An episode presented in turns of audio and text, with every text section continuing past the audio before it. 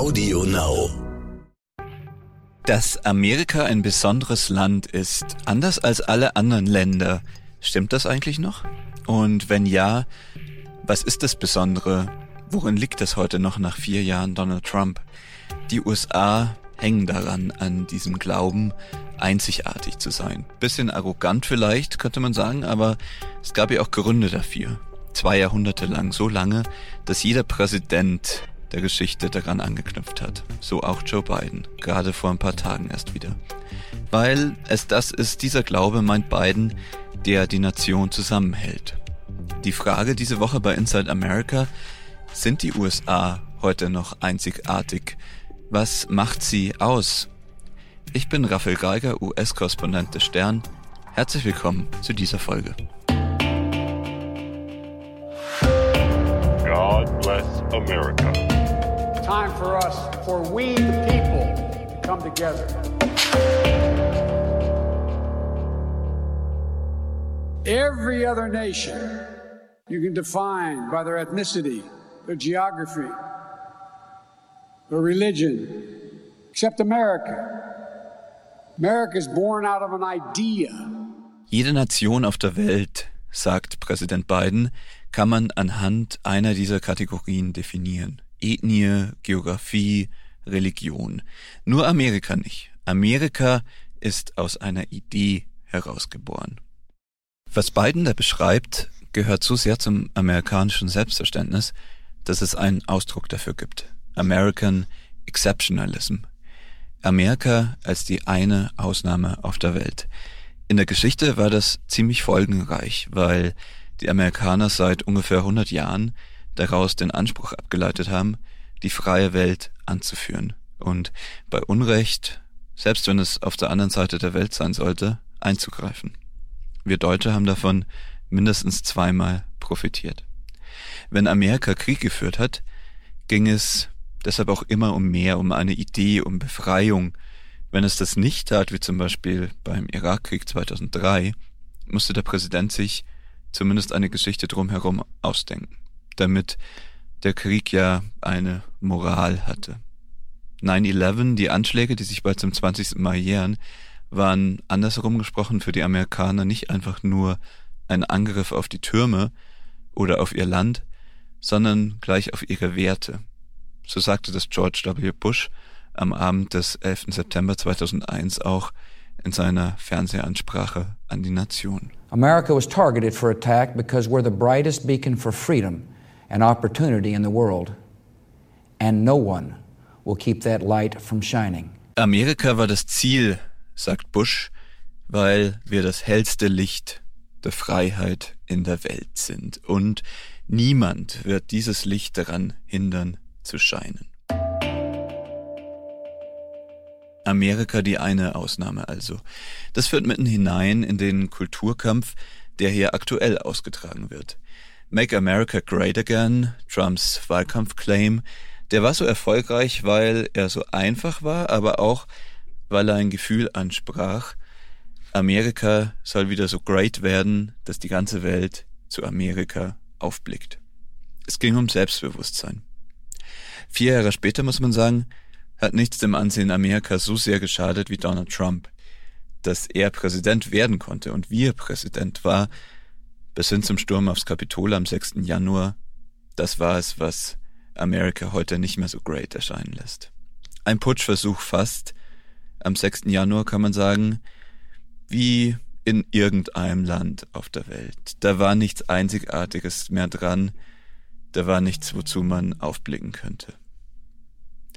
Hillary Clinton hat mal Folgendes gesagt, das war zwei Jahre vor ihrer Niederlage gegen Donald Trump.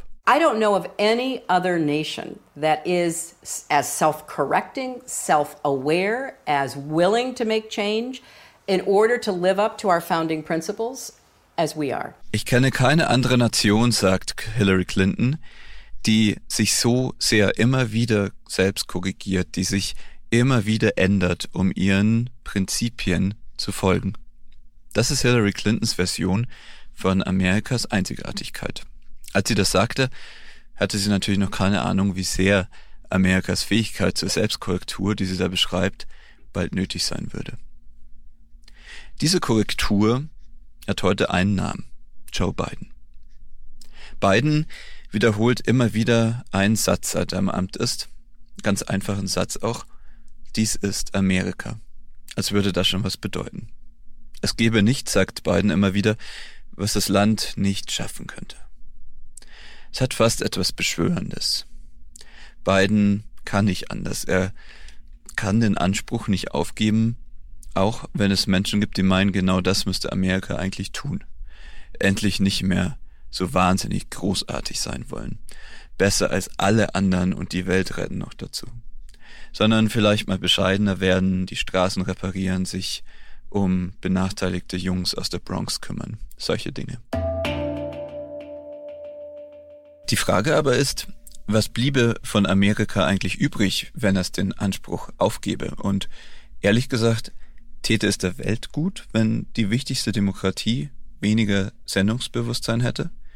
Das kann man bezweifeln. Biden hält also daran fest, seine ganze Präsidentschaft dreht sich eigentlich darum, dieses eine zu beweisen. Amerika ist immer noch das, was es mal war. Wir kriegen es wieder hin. Bidens Vorgänger Barack Obama hat es mal so gesagt, vor ein paar Jahren. It's because we don't run and hide when there's a problem. It's because we don't react to our fears, but instead we respond with common sense and skill and courage. Wir Amerikaner rennen nicht weg, sagt Obama, wenn es ein Problem gibt. Wir geben unseren Ängsten nicht nach, sondern wir antworten mit gesundem Menschenverstand, mit Können und Mut. Vielleicht kann man das gar nicht besser beschreiben, was Joe Biden seit seinem Amtsantritt getan hat. Mit der Impfkampagne zum Beispiel, mit dem Konjunkturpaket und allem anderen, was er angepackt hat. Pragmatisch sein, Können, Mut, gesunder Menschenverstand. Darin sind die Amerikaner vielleicht nicht allein auf der Welt, aber zeichnet sie doch immer noch aus. Worin sind Sie einzigartig heute? Was ist great an Amerika? Was ist so exceptional, so besonders?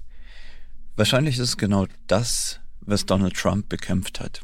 Dass es hier keine Amtssprache gibt, dass Spanisch wie selbstverständlich neben Englisch gesprochen wird, dass hier in New York so rund 200 Sprachen existieren und Einwanderer spätestens in der zweiten Generation doch sehr selbstverständlich ihren Weg in die Gesellschaft finden. Gesellschaft, die, würde ich behaupten, durchlässiger ist als die deutsche. Es gibt hier zumindest an den Küsten keine Forderung danach, die Neuen müssen sich anpassen, integrieren, sich in irgendeine Leitkultur einfinden, diese ganzen deutschen Begriffe. Es kann hier schon weitgehend jeder leben, wie er oder sie will. Die Einwanderernation, das ist Amerika immer noch und das ist vielleicht nicht einzigartig auf der Welt, aber es ist doch ziemlich vorbildlich. Das Land kann sich immer wieder neu erfinden, in jeder Generation. Können wir Deutsche das genauso? Das sollten wir uns vielleicht mal fragen. Würde auf einer Straße in Berlin auch ein Bundesminister oder ein Bundestagspräsident spontan auf die Bühne steigen und ein Lied singen? Charles Schumer, Senator von New York und der demokratische Mehrheitsführer im Senat in Washington, hat es neulich getan. Frank Sinatra hat er gesungen, New York, New York, auf einer Straßenbühne hier in Brooklyn. Amerikas Einzigartigkeit. Ernstes und wichtiges Thema, aber es sind manchmal dann Momente wie diese, in denen man sich in dieses Land wieder aufs Neue verliebt. Sowas passiert nur hier. Danke fürs Zuhören, bis zum nächsten Mal. Jetzt singt Charles Schumer.